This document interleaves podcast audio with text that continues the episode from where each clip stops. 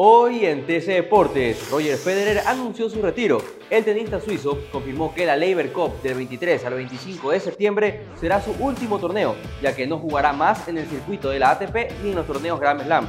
James Rodríguez jugará en Grecia. El colombiano fue anunciado como nuevo jugador del Olympiacos, ya como agente libre y firmó por un año de contrato.